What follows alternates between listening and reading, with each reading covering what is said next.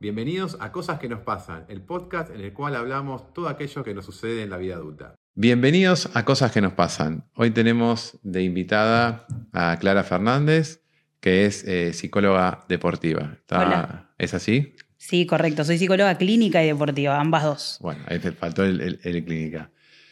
Clara, eh, bueno, Clara, eh, puse en, en- en Instagram hace- antes de empezar el podcast que estábamos buscando eh, psicólogos o sociólogos que puedan in- in- interesarse en participar en el, en el programa. Y acá Clara fue una de las primeras y me pareció súper interesante el tema de la psicología de- deportiva. ¿Cuál es tu historia? Mi historia. Bueno, siempre amé la psicología, me dedico a, a esto, a la psicología clínica específicamente, hace muchísimos años. Y tengo muchos más años en el deporte. De hecho, yo soy ex deportista, participé 23 años en el torneo metropolitano de Buenos Aires, jugué al hockey. Eh, así que estuve siempre vinculada al deporte. Entonces, en algún momento, mientras estudiaba psicología, que antes no era tan conocida la psicología del deporte, vinculé una de mis grandes pasiones con mi gran pasión, que es el deporte.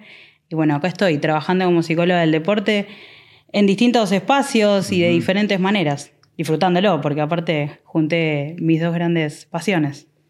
O sea, y, básicamente, ¿cuál es la función de, de la, de la psicología de- de- deportiva? Digo, en, el, en el atleta eh, particularmente. Bueno, trabajamos asociados al rendimiento deportivo. ¿sí? Somos una herramienta, somos profesionales que estamos capacitados, especializados en el área para trabajar específicamente con las personas que practican deporte a nivel de alto rendimiento o también para intervenir en distintos espacios en donde esté vinculado el deporte, ya sea, por ejemplo, desde el deporte infantil, desde el deporte juvenil, el deporte en general desde el aspecto social, como un área de aprendizaje.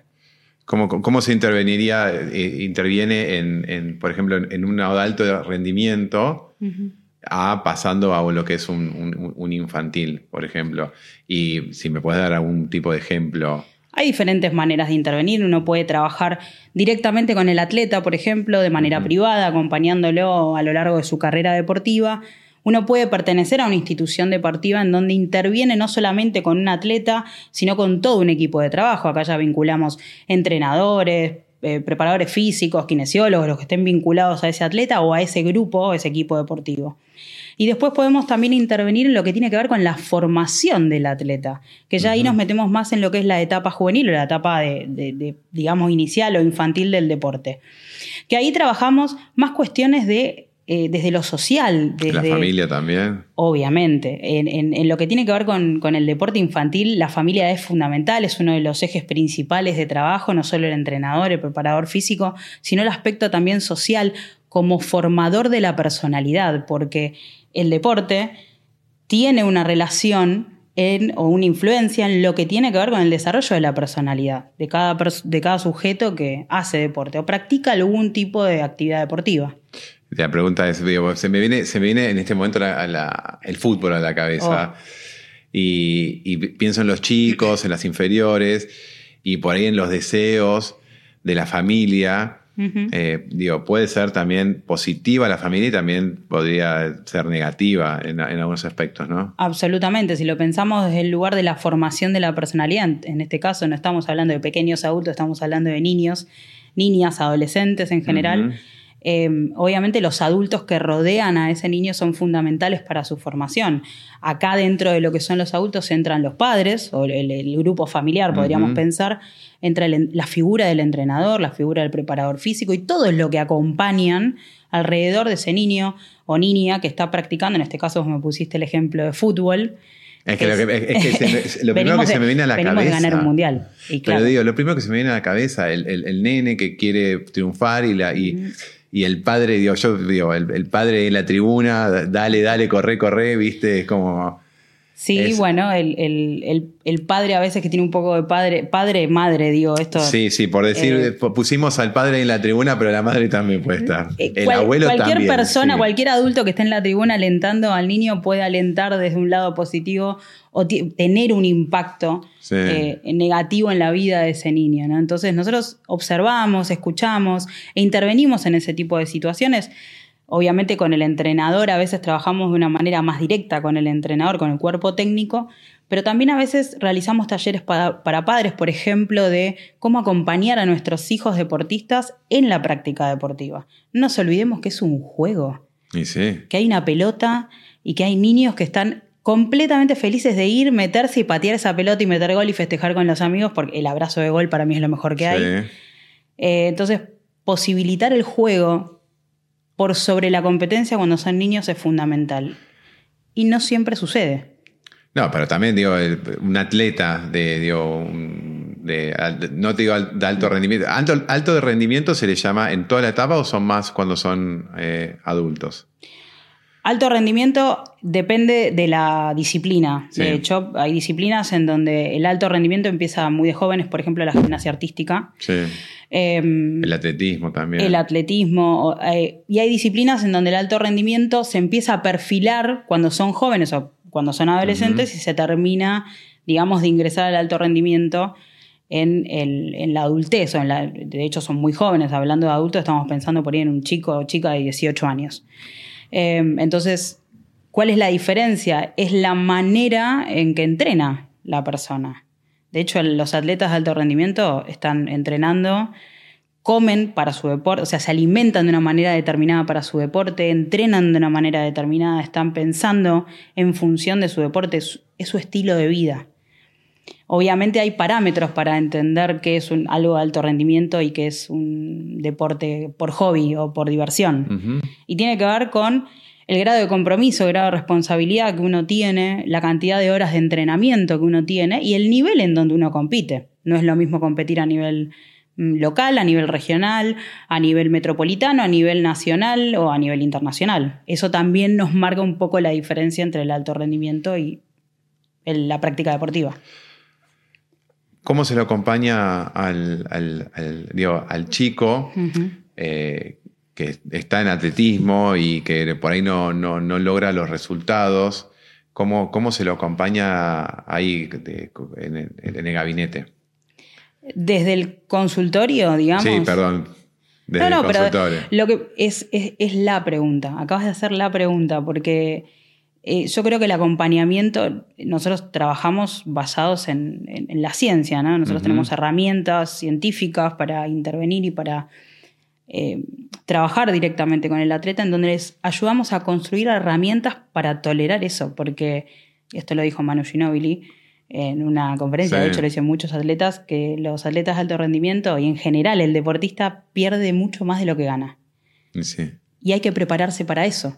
Entonces, si vamos a perder, perder en cuestión resultadista, ¿eh? estoy pensando solamente en el resultado, em, si vamos a enfrentarnos todo el tiempo a eso, bueno, hay que estar preparados para perder, porque atrás de eso viene la frustración, viene el enojo, viene la tristeza, hay que surfear eso. Nosotros desde nuestro lugar ayudamos, sostenemos, acompañamos y generamos herramientas en conjunto con el deportista para que pueda sostener eso, justamente, la frustración que a veces conlleva prepararse cuatro años para correr nueve segundos y no llegar. Eh, ¿Hay algo de hábito en eso, de, formarles hábitos? Yo hablo mucho de los hábitos acá en, el programa. Y un atleta, un deportista no puede ser como tal si no tiene hábitos. Si no es muy difícil sostenerlo a lo largo del tiempo. Imagínate una persona que vamos a, una cantidad de años corta, cinco años, que juega al fútbol durante cinco años. ¿Cómo lo sostiene?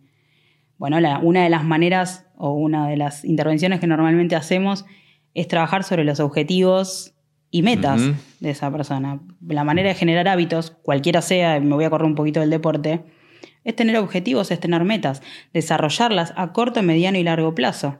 Metas que deben ser alcanzables, desafiantes, si no es muy difícil sostener algo a lo largo de la vida. Y si lo decís aparte como ex, eh, ex deportista. Sí, absolutamente. Eh, ¿Cómo sería una, sesión? ¿Son sesiones semanales con el deportista? ¿Son esporádicas? ¿Es, eh, por ejemplo, de vuelta, un, eh, alguien en un club? O, sea, vos, atendés eh, privado sí. y atendés también, o atendías en, clubes No atiendo en el club, en el club el trabajo es un poco diferente porque trabajas asociado a un equipo, hay un cuerpo técnico, tal vez hay un kinesiólogo, hay otros profesionales con los que trabajas de manera interdisciplinaria. ¿Cómo sería eso? Contanos ahí cómo, si se puede contar, cómo... cómo, cómo... Depende, depende del lugar donde trabajes, de la disciplina, del nivel de competencia que tengan, pero normalmente siempre vas a estar relacionado con el cuerpo técnico. A veces estás relacionado con el departamento médico. O sea, vos hablas con ellos, y, pero no hay una intervención directa con eso no siempre, no siempre se puede intervenir directamente me sale con la palabra paciente, pero bueno. Eh, cambia, hay que, hay que, hay que, ah, estamos hablando de generar hábitos, hay que generar el hábito de cambiar a veces la palabra, pero en sí es, por ahí, para simplificarlo, es el consultante, el que la persona que consulta. Una cosa es la consulta que llega al consultante, valga la redundancia. que te va por privado. Que va de manera privada porque tiene aspectos a trabajar que no siempre están relacionados con el deporte o sí. Eso es una demanda. No va, en busca de un resultado diciéndote no puedo lograr este resultado, no puedo, a veces, no puedo. A veces sí, a veces no, vienen con diferentes demandas, ¿sí? Pero normalmente la pregunta siempre es, bueno, ¿cómo hago para lidiar con lo que me pasa cuando compito? Ansiedad, frustración, el enojo, las emociones. Pero eso nos pasa en la vida. Y bueno, es, un poco, eso. Eh, quise conseguir un trabajo, no lo conseguí y me frustro. ¿Cómo lidias con la frustración? Es, todas las, disciplinas son muy parecidas a, la vida. Es como el, episodio anterior estaba uno que, es, emprendedor. Y yo le decía, emprender es pegársela, volver a salir, pegársela, volver a salir, caer, volver, entrar, entrar. Y yo creo que un poco el deporte es eh, deporte de rendimiento o cualquier tipo de deporte es, es, totalmente... Eh, cuesta. Claro que cuesta. Cuesta, un montón y, es como decís vos, el grado de, frustración que, genera. Es altísimo. Eh, yo, bueno, hace principio de mayo, eh, yo siempre tuve problemas de, obesidad toda mi vida. Después de que falleció la mamá de mi hija, Guille, eh, toqué fondo. Y ahí empecé al gran cambio, bajé como cuarenta y pico de kilos, pero lo centré mucho en el deporte, más que en, la dieta, en el estilo de vida. Sino dije, empecé con un estilo de vida deportivo completamente. Y en principio de mayo empecé, fui a correr una carrera de duración en, la cumbre Córdoba, que se llama eh, el desafío, se llamaba el desafío del Valle de Río Pinto, que se llama hoy en día Río Pinto solo. Y fueron 85, eh, 85 kilómetros de sierra. Yo esa carrera la hice en el 2008 y eh, me, me, llegó puesto. La abandoné y dije, yo esto no lo puedo hacer, no lo puedo hacer. Em, estando más entrenado, más flaco, dije, la vuelvo a hacer y casi me lleva puesto de vuelta. Eh, el ganador la hizo, eh, igual yo no fui a, competir, yo fui a dar la vuelta como un desafío personal. Fuiste a competir. a ver, contame cuál es. ¿Contra qué competiste? Digo, pues, a veces uno ah, compite contra una marca. Me gusta esa. A veces uno compite contra una marca, contra un rival. Yo considero, y esto lo veo normalmente, muchas veces competimos contra nosotros mismos. Em, los que corren triatlones, ¿no? los Ironman, los Ultra Ironman. A veces no van a buscar una marca, claramente, porque eso es lo visible, pero muchas veces hay que competir con la cabeza, que es lo que a veces te limita a no poder hacer ciertas cosas. justamente mi relato iba a esto, a que me consideré entrenado y no estaba nada entrenado en realidad estaba entrenado porque la terminé, pero lo que me jugó la cabeza en contra, toda la carrera, toda la carrera, no paraba, agarraba y solo decía, bueno, listo, no la termino, tiro la bicicleta y, y, chao. Obviamente que uno en la vida tiene que hacer las cosas por, por, sí mismo, tiene eh, por ahí su zanahoria adelante, que era que yo le había dicho a mi hija Guille que le iba a llevar la medalla de, de, regalo de la carrera. Y eso medio fue la zanahoria, es decir, yo le dije a mi hija que la tenía que terminar y la voy a terminar, sea como sea, caminando. Y, Y toda la carrera fue una batalla contra mí mismo. Y decía, no puedo, y no puedo, y no puedo, y no puedo, y no puedo, y faltando un kilómetro, y no puedo, y no puedo. ¿Cómo, cómo, cómo somos nuestro, peor, nuestro principal enemigo?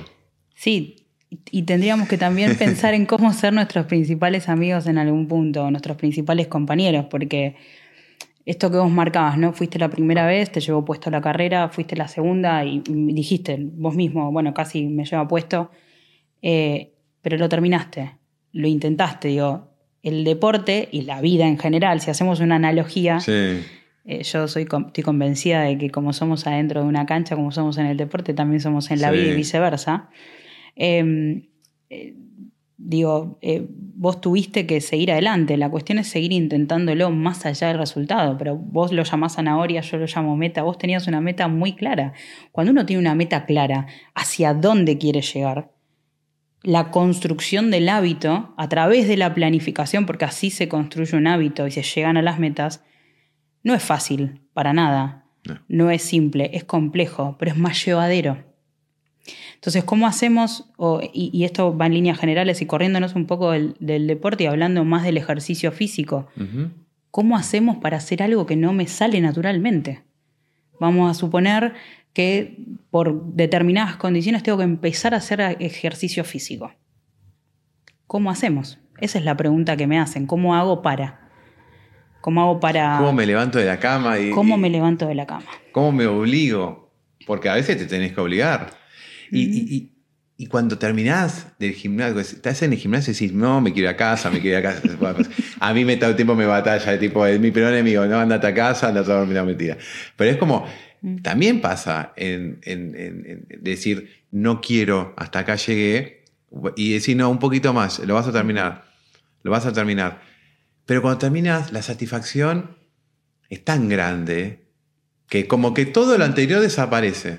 Sí, correcto. Todo lo anterior desaparece, pero eh, tenés que estar ahí. Esa es la enseñanza para mí. O sea, hay que tener la memoria de cuando estás ahí que decís no quiero más, o pues estás decís, hoy estoy cansado, no quiero seguir en la cinta, hoy estoy cansado, no quiero hacer esta serie. Es decir, acordate que eh, cuando terminás la satisfacción es doble. Claramente, y la sensación de cuando uno va a hacer ejercicio físico, sea cual sea, Zumba, gimnasio, salir a correr, andar en bicicleta. Caminar. Caminar, tan, algo tan simple como ir a caminar tres vueltas. Estamos hablando de algo muy, muy pequeño y muy concreto. La sensación, y, es inmediata esa sensación, es agradable. No es desagradable, es agradable. Por más de que incluso hayas ido al gimnasio, hayas hecho un ejercicio, un ejercicio nuevo y te haya costado. Y que te duela. Y que después te duele. Claramente. Que después decís, uy, me duele todo, pero bueno, eso pasa después. Eso pasa. Y bueno, ese, es como es, es, una analogía, es, exactamente la, la, vida misma. Uno piensa que no va a poder hacer las cosas, y yo siempre lo digo, cuando, cuando ya estaba en las últimas instancias de Betina, la mamá de Guille, de Guille, yo decía, yo no voy a poder criarla a Guille solo. Y me lo ponía así, venía, bueno, vino mi hermano, me dijo, y mis, dos hermanos me dijeron, vos vas a poder. y yo pude. Y puedo y voy a poder en todas las etapas. Pero bueno, nuestra mente, la gran enemiga.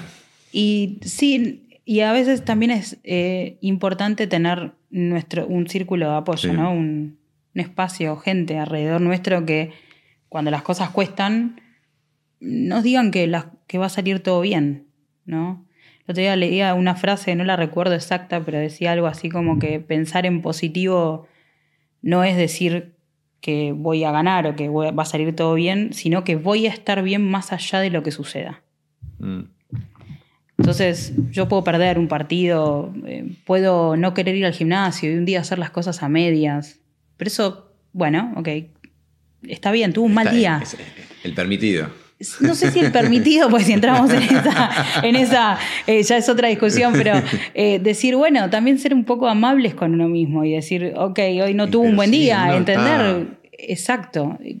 Yo siempre hago la misma pregunta y sobre todo en, la sociedad en la que vivimos ahora, se la hago a las personas que me vienen a consultar, mm. lo charlo mucho con la gente que me rodea. Eh, ¿Cuándo te detenés un minuto a pensar en cómo estás? un minuto, ni una hora, ni algo metódico, ni todas las semanas, ni todos los días, un minuto en tu semana, ¿cuánto de, ¿cuándo y cuánto tiempo te detenés a pensar en vos? ¿Estamos hablando de emociones? Estamos hablando de emociones y una especie de escaneo de cómo te sentís, de cómo fue tu día, cómo estás. Sí, uno intenta tapar también. Exacto. Y esta vida nos lleva a veces a seguir, ¿no? Acumulando, tapando, acumulando, tapando. Exacto. Entonces, la cabeza, cuando aparecen estos pensamientos que vos llamabas recién como que no voy a poder, no voy a poder, eh, que son pensamientos más de contenido catastrófico, ¿no? Porque ¿por qué no vas a poder? Bueno, hay que trabajar esos pensamientos, hay una manera de trabajar sobre esos pensamientos. Em, Eso es experiencia personal mía, no quiere decir que sean, que sean todas así. Obviamente, eh, una, persona que, lidió toda su vida con, la obesidad es, es, un, poco el, decir no voy a poder, no voy a poder. Obviamente uno se reflejo el cuerpo es, un, el reflejo de lo, que, lo que es uno mismo. Pero esto de los pensamientos que vos mencionás le pasa a mucha gente. Y me pasa a mí también. ¿No? Esto de cuando la situación no es clara, cuando, bueno, las cosas no salen como uno quiere. No voy a poder, ¿no? Aparece como a veces ese pensamiento. Porque a veces también el alrededor, la, sociedad también te dice que no vas a poder. Y hablando de la, cabeza, eh, ¿cómo, influye la, cabeza en las lesiones, por ejemplo? Yo te voy a dar mi, ejemplo de estar todo bien y de golpe aparecieron lesiones o me lesioné por no estar bien de, con, temas de la cabeza, me aparecieron lesiones que yo decía, pará, pero ¿cómo me puedo elongar? Eh, lesionar elongando. Y es como la cabeza. Y cuando, antes, cuando te hablé para, venir, yo te, hay un ejemplo que a mí no es que me fascina porque es pobre, pero el del futbolista Fernando Gago, que se, está bien, hay, hay investigaciones o hay artículos que habla de una malformación que, que, ya se la habían visto en las inferiores y demás, pero él en, los partidos más importantes o más decisivos se lesionaba siempre.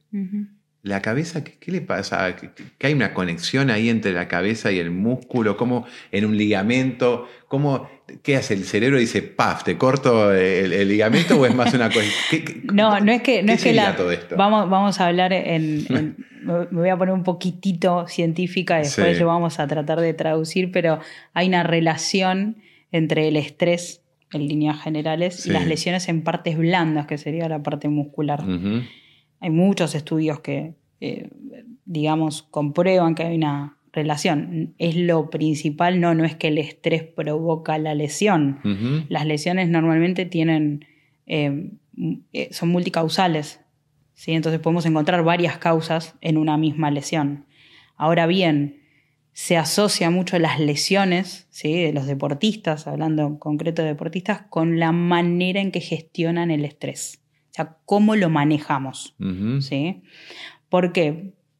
Porque cuando tenemos mucho estrés, eh, nuestro cuerpo responde al estrés, nuestro cerebro responde al estrés, el cuerpo también, somos uno solo. El cerebro es el, que dirige todo, básicamente. No es que el cerebro lesiona el músculo, sino que es en acumulación de estrés y de manera sistematizada y a lo largo de un periodo de tiempo y eso no se trabaja de la manera correcta para lidiar con eso, para evacuarlo de la manera correcta, eh, obviamente tiene un impacto directo sobre el cuerpo. Esa es la parte... Esa es la parte científica. Ahora, imaginemos, no sé, imagínate esto, imagínate que estás en un trabajo, ¿no? Puede aplicar al fútbol, a cualquier deporte o al trabajo que uno haga. Estás en tu trabajo y estás en un mal ambiente de trabajo, trabajas muchas horas, comes mal, ¿no? o no comes, eh, no tenés tiempo de descanso, estás todo el tiempo sentado, no haces ejercicio físico. Y en algún momento tu cuerpo te pone un freno. Sí, sí. Eh, y si estás estresado, ¿nunca, se, digo, ¿nunca te sentiste tan estresado que parece que te duele la cabeza? Como la palabra es pues estoy pasado de rosca, o estar cansado y no poder dormir. Bueno, eso es por acumulación, a ver, en este ejemplo en concreto, pero eso es por acumulación de estrés. El cuerpo responde, nosotros respondemos, somos la misma persona. Y en el caso del deportista, digo, más allá de que juegue al fútbol, por ejemplo, Sí, o, al o lo hockey, sea, a lo que sea, tiene una vida, le pasan cosas. Y eso también impacta directamente sobre el deporte, sobre su vida. ¿sí? Es muy difícil disociarnos, ¿no? Como se, eh, no somos, no, no tenemos cajitas de, bueno, me pasó esto, lo guardo acá y cierro. Somos una misma persona. Entonces, nuestro trabajo es eh, desarrollar herramientas para lidiar con eso, para gestionar eso y que la persona pueda igual, bueno, disfrutar de su deporte eh, sin terminar, por ejemplo, en una lesión. Es, muy, es difícil. Las lesiones suceden eh, igual. Mientras decís todo esto, es lo único, me quedo con, con lo que decías hace un rato del tema de que es, es- no deja de ser un juego. Exacto. ¿Y en qué momento se cambia todo eso? ¿En qué momento eh, te- tenés casos concretos que, la- que- que- que el, pa- el- el- el consultante, Para no decir paciente, No, está perfecto, puedo decir el fácil. consultante Sí. se lo toma como un juego o, o no? ¿O es, es la exigencia misma de la vida? De, de- Depende del nivel de competencia al que estemos hablando. En el alto rendimiento, y acá me voy a meter a hablar de otro concepto, Sí. que es el de concepto de salud mental, que es el que Sí, sobre el cual yo puedo trabajar. Eh, la salud mental, o sea, si no hay salud mental, no hay salud.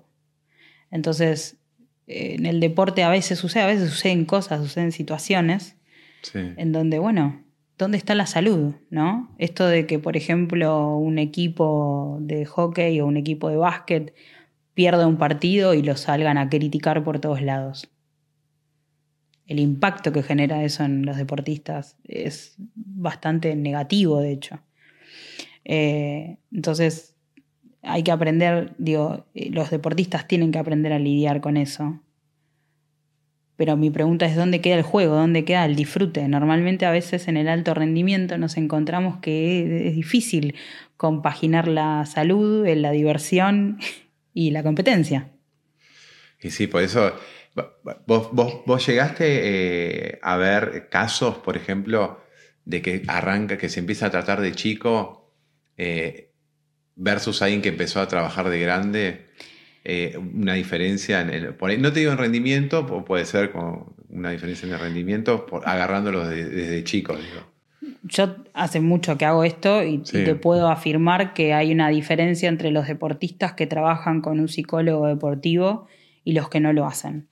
En cuanto a cómo se toman las cosas, cómo sostienen su deporte.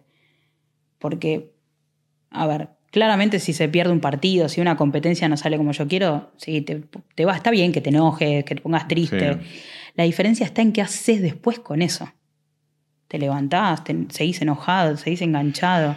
Pero se- es como una, como una enseñanza, digo, pero si, Sí, si vos lo, agarrás de más chicos con todo esto, no, no, no es, no es mejor, es una, una pregunta personal, digo.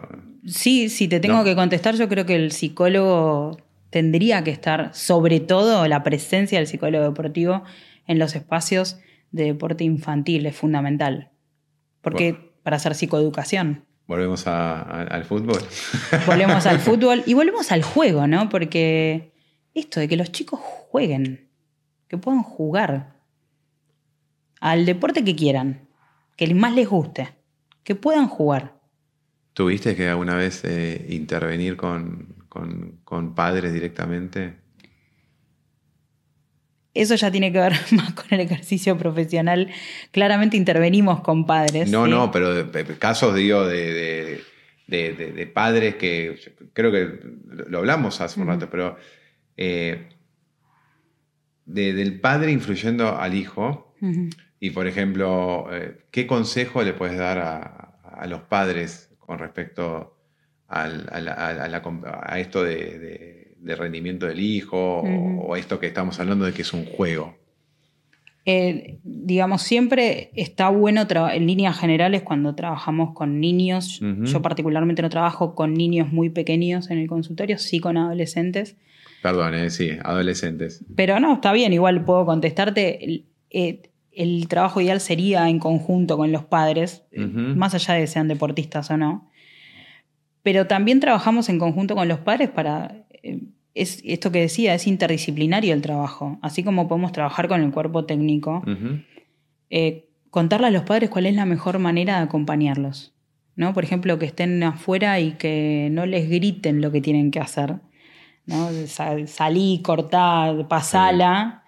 Ese es el trabajo Vol- del entrenador. Vol- volvimos al fútbol de vuelta. Eh, te diría que eso aplica no solamente al fútbol, aplica a muchos deportes en líneas generales. Eh, y así como hay padres que gritan, hay padres que alientan, digo, hay, hay de todo.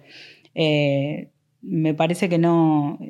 Es, es tratar de acompañar a los chicos desde el mejor lugar posible. Priorizando, no la. depende de la edad, claramente, pero cuando son niños pequeños, priorizando el juego, el aprendizaje de ciertas cuestiones importantes como lo cooperativo, la amistad, ser colaborador, el respeto al rival. Que es, que es- es un deporte individual y colectivo. Que está uno solo, pero también tiene que. Como, como la sociedad. Bueno, esto de se cae el rival, ¿no? Se cae, se lastimó. Esto de ir a darle la mano al rival en la cancha, Sí. tirar la pelota afuera, ¿no? Eh, en, en mi caso era tirar la bocha afuera, ¿no? Si Sí. se cae un rival y darle la mano y decirle estás bien. Eso no tiene que ver con el deporte, eso tiene que ver con ser humano. Entonces a La veces... camaradería. Exacto, y, y- y nada, y preocuparse por el otro. Pero no pasa en todos los deportes. No, no pasa. No pasa en todos los deportes. Y eso, eso yo creo que hay también un poco de educación ahí. Por eso dije esto de la psicoeducación y, y la educación en general, ¿no? De educar en valores a través del deporte, poder educar a los chicos, a los niños, adolescentes, incluso a los adultos, en valores. No solamente en cuestiones técnicas y tácticas deportivas. La importancia del deporte, de la- del ejercicio físico desde niños, no solamente es por una cuestión de salud física, porque los beneficios que tiene la salud física son importantísimos, sino también en cuestión de la formación de la comunidad, del otro, del respeto por el otro, de los valores, del acompañar, del ayudar. Y recién me estabas contando de, digo, afuera del aire, de, automovilismo. O sea, estábamos hablando de atletismo, estábamos hablando de, de fútbol, que te, te- te estaba insistiendo con el tema del fútbol, pero automovilismo. Pero, y ahí, eh, ¿cómo, cómo se entrena, digo, más el, el tema de reacciones? eh, Lo, lo de las pelotitas que recién te decía que siempre lo veo en las carreras de Fórmula 1 que están practicando y largan las pelotitas. Bueno, exactamente. Nosotros, eh, en general, el psicólogo deportivo trabaja sobre el desarrollo de habilidades mentales que están involucradas en el rendimiento deportivo, como por ejemplo la el desarrollo de la atención. Entonces, trabajamos de diferentes maneras, eh, no solamente desde la palabra, sino con ejercicios concretos, eh, desde la respiración diafragmática para poder relajarse, enseñarles cuál es el mecanismo de la respiración diafragmática, hasta mm, estrategias de visualización guiada para previo a una carrera, en el caso del automovilismo, por ¿Qué estamos ejemplo hablando de- de- del frenaje, por ejemplo? eh, que puedan eh, visualizar cómo ellos quieren correr la carrera, ¿no? Sí. es bastante público. De hecho, si te metes en el perfil de Fórmula 1, eh, se ve. Eh, en el perfil del lugar en donde yo trabajo también se muestra algunas, algunos métodos y mecanismos que nosotros aplicamos para trabajar. Eh, es muy ¿Podés específico. contar alguna cómo es? Eh, por ejemplo, tenemos eh, distintas eh, herramientas, desde tablet, juegos electrónicos, hasta trabajos con pelotitas de tenis y conos. En, en- normalmente los ponemos en factor con el factor tiempo, ¿no? Sí. Para trabajar sobre la presión, porque estas personas están manejando a 180, 190, 200 kilómetros por hora arriba de un auto, tienen que reaccionar. Entonces trabajamos sobre la variable de la reacción, el tiempo de reacción, eh, cómo recuperar el foco atencional. ¿sí? El foco atencional se pierde, cómo recuperarlo rápido. ¿sí? ¿Por qué? Porque eso Eso influye sucede, eh, perdón, discul- disculpame te Sí. ¿Eso sucede en la mayoría de los deportes o espe- específicamente en automovilismo por la velocidad? Y... En todos los deportes se trabaja sobre, la varia- sobre estas variables. Atención, concentración, eh, control del estrés, motivación, autoconfianza. Algunas variables requieren de una mayor eficacia por el tipo de deporte. No es lo mismo el automovilismo que el fútbol. ¿sí? Eh, sobre todo hablando de atención. No, no es lo mismo eh, la, la variable atencional y cómo se va a utilizar la amplitud emocional en el fútbol que en el automovilismo. Claro, aparte, en el fútbol, cuando el entrenador ve que el pibe no da más, lo saca. Acá en la carrera, de 40 grados, se te está prendiendo fuego el motor y tenés que seguir y están... Sí, y, un día de ¿cómo calor. no, no, no puede frenar esa, decir, no, no quiero más. Tiene, normalmente siguen, pero eh, imagínate que van tan rápido que, digo, puede causar un accidente. Y sí. Eh, me decía que trabajás en la Asociación Argentina de, de- de Volantes. Específicamente en el CAR, que es un centro Sí. de alto rendimiento que, que es de la Asociación Argentina de Volantes. Yo soy psicóloga deportiva ahí. ¿Y eso está en el autódromo? Eso está en el Autódromo Buenos Aires, en el Galvez, sí. ¿Y a eso que es un trabajo más... eh, ¿Cómo llega el, el piloto ahí? O sea, es como es una eh, eh, eh, prestación que ofrece la asociación. A- a- digo, yo soy piloto y estoy asocia- asociado a la, a la AAB. Es una prestación que eh, lo- los pilotos pueden acceder eh, a través de una, obviamente, de una bonificación, o sea, de- deben, hay un costo, de, obviamente, Sí, sí, de sí. entrenamiento, pero nosotros desarrollamos un plan de trabajo de acuerdo a la necesidad de cada deportista, no solamente de los pilotos, pero de, los de los de- deportistas en general. Entonces analizamos y evaluamos al deportista, tanto en la parte física como en la parte mental, y en función de eso desarrollamos diferentes estrategias y una planificación a lo largo del tiempo y a lo largo de la seguimos mucho eh, la temporada, ¿no? La competencia, el plan de competencia del piloto y lo acompañamos a cumplir sus metas. Mientras decís esto, se me viene, ¿sabes lo que se me vino a la cabeza mientras charlábamos esto? Eh, porque veo hoy en día a los pilotos de, de- de automovilismo que están recontraentrenados. Está bien que, bueno, estamos hablando de la Fórmula 1 y demás, que la fuerza G y que tienen que entrenar mucho lo que es eh, lo- los músculos, el cuello, sobre todo por, la- por las fuerzas. Pero veo como una evolución y, y- y- y vemos, yo te veo un partido de rugby de los años 80, 90, no, 80, 70 eran todos escarbadientes, eran tipo, y hoy en día son moles, y lo mismo que los futbolistas. Eh, ¿Qué pasó en el medio? ¿qué, qué- qué se llevó? O sea, de- porque pasó eh, generación, no sé si generacional, pero algo Fue pasó ahí. que- evolución al deporte. Sí. Eh, digo, tanto desde el automovilismo de la época, vamos a poner Niki Lauda, Sí. ¿no? de, de cuando corría Niki Lauda en su, en su auto a lo que se corre hoy, al auto que está corriendo hoy, por Sí. ejemplo, en Fórmula 1, evoluciona en el tiempo, porque se vuelve, en este caso, en lo que pasó en el auto de carreras, que se volvió más seguro. Sí. En el deporte en general, y acá voy a hablar de hockey, que es por ahí el Sí. deporte que más conozco por la interna, cambió muchísimo el hockey a lo largo del, eh, te diría en los últimos 10 años. Sí, el rugby también cambió bastante. el rugby también cambió Por eso bastante. se lo ve, como son más más más eh, me- me- más, eh, más velocidad, más, eh, más, más, más parecido al fútbol. El fútbol también. Antes era el pase corto, tranquilo, hoy en día es pic, pic, no paran de... La intensidad con la sí. que juegan, el estado físico, pero también el- eh, empezó a hablarse de la importancia del desarrollo de la salud mental en el deporte. ¿no? De que los deportistas estén preparados mentalmente para afrontar la exigencia que tiene el deporte. De estar corriendo 90 minutos, corriendo una carrera de 20 minutos en, el en un auto, de soportar, por ejemplo, en el automovilismo, un día que afuera hacen 42 grados, adentro del auto 60 grados capaz. Y se deshidratan aparte. Exacto. Eso es lo mínimo. Entonces, digo, no es solo eso, sino eh, el otro día escuché un- una charla de Svitanich en donde Sí. él contaba que en su en un momento de su vida, él, este, en, su momento, en un momento de su vida exitoso, ¿no? Del fútbol, él veía que sus amigos se juntaban a comer todo y que él se tenía que ir a dormir temprano porque al otro día jugaba. Eso es lo que hay que sostener. Es un estilo de vida completamente diferente. El Y- del deportista, sobre todo el alto rendimiento. Alto rendimiento y también eh, cómo lidias después con... Hoy, hoy en la mañana estaba viendo una nota de Navarro Montoya que hablaba de la jubilación temprana de- del deportista. Mm. ¿Cómo lidias después con, con eso, no? Eh, lo que viene después. ¿Qué pasa después? Porque la jubilación de todos los deportistas, en líneas generales, ¿no? Porque todos los deportistas de, de élite o de Sí. alto rendimiento, cuando se jubilan de su deporte, tienen 30 años. 35, Por eso, la digamos. jubilación temprana.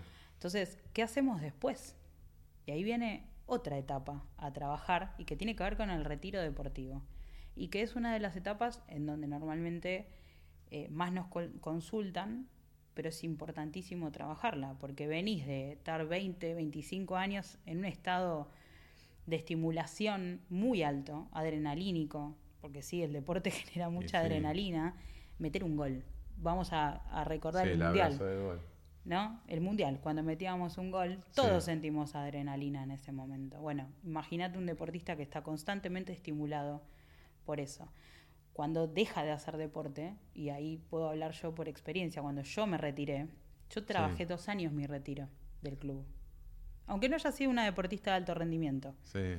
Dos años estuve trabajando para poder irme y seguir. Yo cuando me retiré tenía 30, cuando dejé de jugar tenía 32 años. Bueno, pero pasa también con el, con el trabajador que tiene que jubilarse a los 65 años o el médico. Mi papá era médico y le costó un montón dejar el consultorio y es el qué voy a hacer. Claro. Es el miedo al cambio, el medio de enfrentar. Exacto, imagínate que venís haciendo lo mismo durante que 30 años de tu vida, 25, 40, 50 años de tu vida y de repente de un día, porque esto es así, es de un día para el otro, dejas de hacer eso que estás acostumbrado a hacer. Por eso cuando hablamos de retiro deportivo es importante ser conscientes de empezar a trabajarlo antes. ¿Sí? ¿A, qué, edad se, se puede llegar a trabajar? En realidad a mí me gusta pensar o me gusta trabajar con los deportistas en el plan B. Porque el plan A siempre es el deporte. Pero el desarrollo del plan B, bueno, ¿qué puedo hacer si, por ejemplo, las cosas no salen? O sea, estamos hablando de, que, de un retiro prematuro. Sí, exacto. exacto desde, desde que no funcionó, que no tuvo rendimiento, hasta lesiones que no lo dejan jugar más. Exacto. ¿Qué hacemos si, no sé, por ejemplo, teniendo 25 años te lesionás y no puedes volver a jugar ese deporte en ese nivel nunca más? tenés 25 años. Toda tu vida que hiciste eso. Bueno, yo admiro eh, generalmente, bueno, generalmente son los jugadores de rugby los que estudian siempre, hacen las dos carreras. Obviamente es, diferente, pero como siempre tienen un paralelismo de, generalmente son, la mayoría son médicos. muchos de los atletas de deportes amateur lo hacen. Eh, la Peque Pareto, para poner el ejemplo, un atleta de altísimo rendimiento siendo médica traumatóloga, hoy continuando su carrera, eh, digamos, como médica, pero vinculada al deporte también. Lo importante que es trabajar la continuidad, así como lo trabajaríamos con una persona que no realiza deporte. ¿No? Esto de que hablabas vos de generación de hábitos. Porque cuando uno se jubila, entre comillas, cambias un hábito. Dejas de hacer un hábito, pero si no tenés otro, ¿qué hacemos? Y sí, ¿A dónde nos proyectamos? ¿En qué pensamos? ¿Cómo nos desarrollamos? Porque la vida sigue.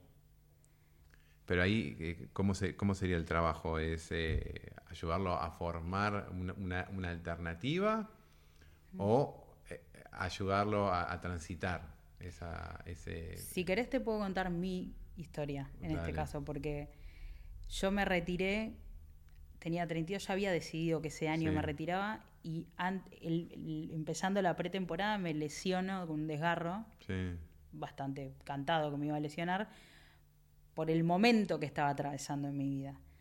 Era mi último año de juego. Yo ya había decidido que ese era mi último año. En plena pretemporada, un desgarro en el gemelo. Eh, para lo cual a los meses me tengo una distensión, digamos, en, una, en, dos músculos, no en uno solo, a los dos, tres meses. Y cierro y no puedo terminar, digamos, mi año deportivo porque me pegaron un bochazo en la zona del riñón y eso me generó una leve lesión, a lo cual el médico me dijo no juegues más. Con lo cual yo no... La vida te invitó a retirarte. La vida, me, el hockey me retiró, por decirlo de alguna manera, pero fue muy difícil. Fue muy difícil no es algo fácil. Yo ya tenía esta idea, yo en ese momento era psicóloga, ya era psicóloga, trabajaba en el área deportiva, pero yo sabía cuáles eran mis próximos pasos, porque los venía pensando, los venía desarrollando en mi terapia. Eh, y ahora estoy acá, soy psicóloga deportiva. Fue como la evolución. Yo sigo vinculada al deporte, sigo trabajando en el deporte desde otro lugar. Entonces, poder de alguna manera ayudar a los deportistas a reeditar eso. Porque los deportistas, cuando se, una jugadora de hockey que se retira, se puede dedicar a lo que, por ejemplo, vamos a suponer que es una carrera universitaria, se puede dedicar a lo que quiera, pero también puede seguir vinculada al deporte si eso es lo que desea. Bueno, encontrarle, el famoso encontrarle la vuelta. Pero no para quedarnos estancados, sino para continuar, para seguir, para darle continuidad a la vida. Porque la vida sigue después del deporte. Es entender eso. Y a veces es muy difícil de entenderlo.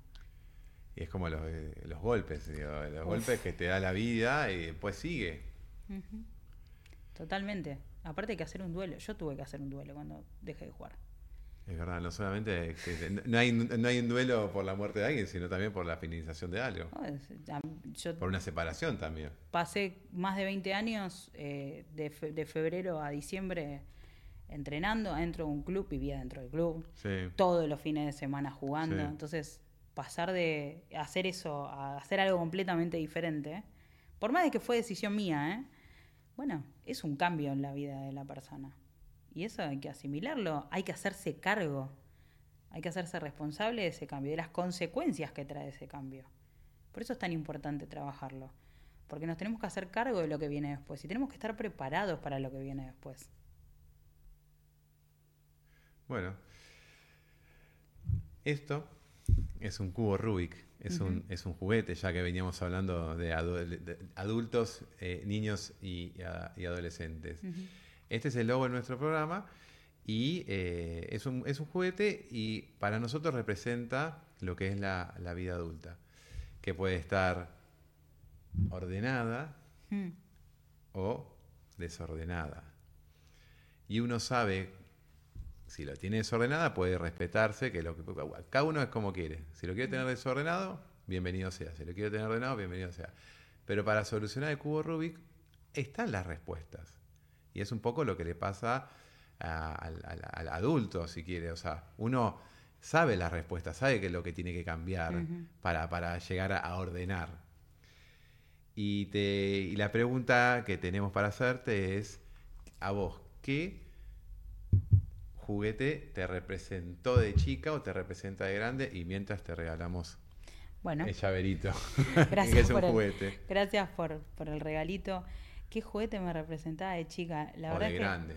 no, lo primero que se me viene a la cabeza son dos cosas. Uno, me gustaba jugar a la vendedora y le desarmaba toda la, la cena a mi abuela completamente. Y lo otro, el palo de hockey, la bocha, ¿no? Es como representativo de mi vida. Lo tengo desde. Es lo primero que se me viene a la cabeza. De cuando era chica. Y, bueno, ¿y adulto seguís con el hockey o no? Yo ya me retiré, ya no juego más, no compito más. Eh, pero ni siquiera, o sea, no, se juntan a jugar un picadito.